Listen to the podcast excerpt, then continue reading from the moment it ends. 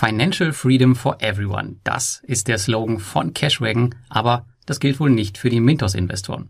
Bahnt sich für diese ein Desaster an? Was bedeuten die neuesten Zahlen aus dem Quartalsbericht der Rückholung? Das und vier weitere kurze Meldungen bekommst du in den heutigen Peer-to-Peer-Kredite-News. Darunter neue Peinlichkeiten von DoFinance, das Portfolio-Update von Estate Guru, den Ausbau des Robocash-Kreditgeschäfts und neue Sicherheitsfeatures auf Mintos.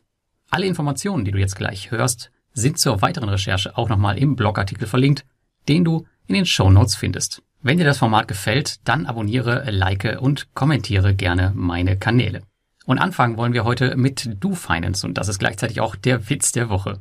Wir erinnern uns, in der Corona-Krise versagte man vollständig. Keine Spur der Rückkaufgarantie und selbst der Verkaufsbutton für die laufenden Kredite wurde einfach stillschweigend gelöscht.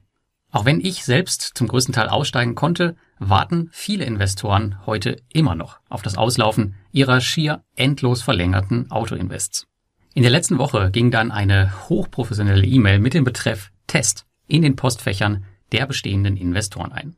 Hier warb man mit einem 15% Frühlingsangebot für kurzfristige Kredite, die man in zwei Monaten schon wieder auf dem Konto haben soll. Ähnlich wie bei Fast Invest versucht man also händeringend an neue Investorengelder zu kommen, während man auf der anderen Seite wohl offensichtlich Probleme hat, bestehende Investoren auszuzahlen.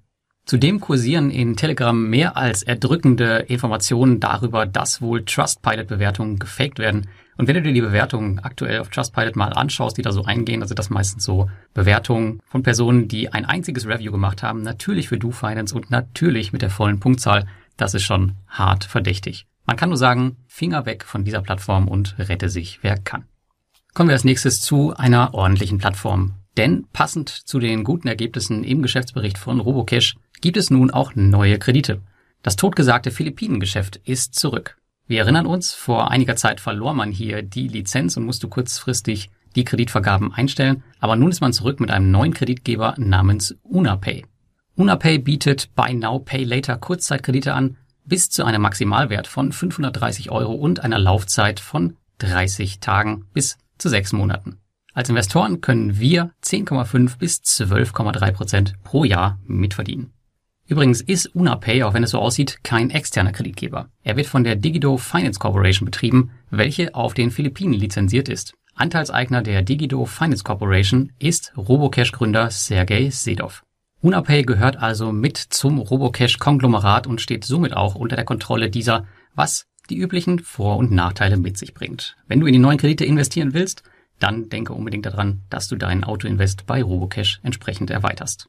Die nächste News betrifft den Portfoliorückblick auf Estate Guru für den Monat April. Denn hier gab es eine faustdicke Überraschung. Das Finanzierungsvolumen aus Deutschland lag bei 5,5 Millionen Euro von 14 Millionen Euro im Gesamten. Damit war Deutschland erstmals die stärkste Kraft bei den Immobilienfinanzierungen der estnischen Plattform. Das kann natürlich an Sondereffekten liegen, aber eventuell zeigt das auch einfach, was dieser neue Markt hier in Deutschland für Volumenchancen für Estate Guru bietet. Ansonsten sieht die Lage sehr, sehr stabil aus. Durch zwei weitere erfolgreiche Rückholungen ging die Ausfallquote wieder auf 7,1 Prozent zurück, nachdem sie nun einige Zeit über 8 Prozent lag. Die Portfolioberichte von Estate Guru sind eine feine Sache für den Investor. Den monatlichen Berichten kann man sich einen guten Überblick über die wichtigsten Kennzahlen verschaffen. Und nun kommen wir zum Mintos. An sich bot die kürzlich erschienene AMA-Session, also die Ask Mintos Anything, zum Thema Rückholung viele überraschend positive Nachrichten. So holte man im letzten Quartal doppelt so viele Gelder zurück, wie man geplant hatte, was vor allem an Akulaku und Monego lag. In Zahlen hat man 7,2 Millionen Euro zurückgeholt, 3,8 Millionen Euro war der Erwartungswert für das Quartal 1. Über alle Ausfälle hinweg geht Mintos aktuell von 55 bis 60 Prozent Rückholung aus, was ein bisschen besser als mein angenommener Wert für meine eigenen Abschreibung ist, denn dieser liegt bei circa 50 Prozent.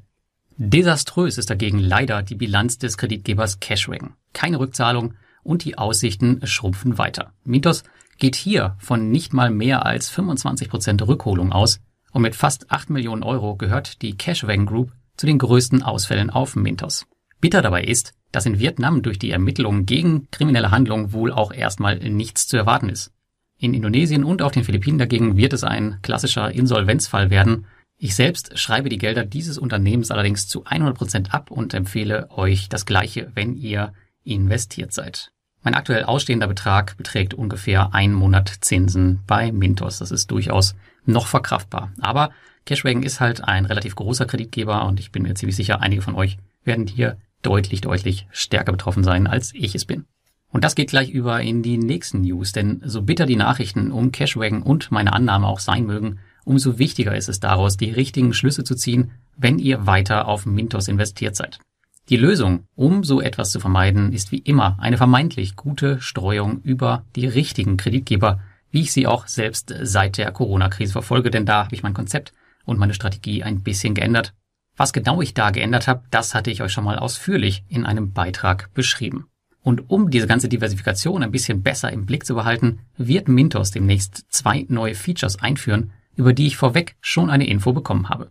Der Fokus wird hierbei auch auf der Diversifikation, also der Streuung eures Investments liegen. Zum einen wird es hierfür eine spezielle Seite geben, wo dir an deinem Portfolio gezeigt wird, wie durch Diversifizierung Risiken minimiert werden können und welche Auswirkungen dies auf deine Rendite hat. Und weiterhin wird es auch einen Diversifikationsscore ähnlich wie auf Estate Guru geben. Dieser personalisierte Score soll uns dabei helfen zu bewerten, wie diversifiziert unser Mintos Portfolio ist. Wie immer ist das natürlich kein Allheilmittel, könnte aber durchaus dafür sorgen, dass man hier und da auf Dinge stößt, die man vorher nicht bedacht hat. Ich denke vor allem für unerfahrene Investoren wird das eine große Hilfe sein, denn diese durchleuchten meistens nicht die Kreditgeber bis ins hinterletzte Detail, sondern sind gezwungen, hier einfach auf automatisierte Diversifikation zu setzen. Aber das Ganze muss man natürlich irgendwie im Blick halten. Ich bin auf jeden Fall gespannt, was da so kommt. Das waren die News für diese Woche und nächste Woche kommt, glaube ich, ein richtig spannendes Thema auf uns zu. Bis dahin, wir hören uns.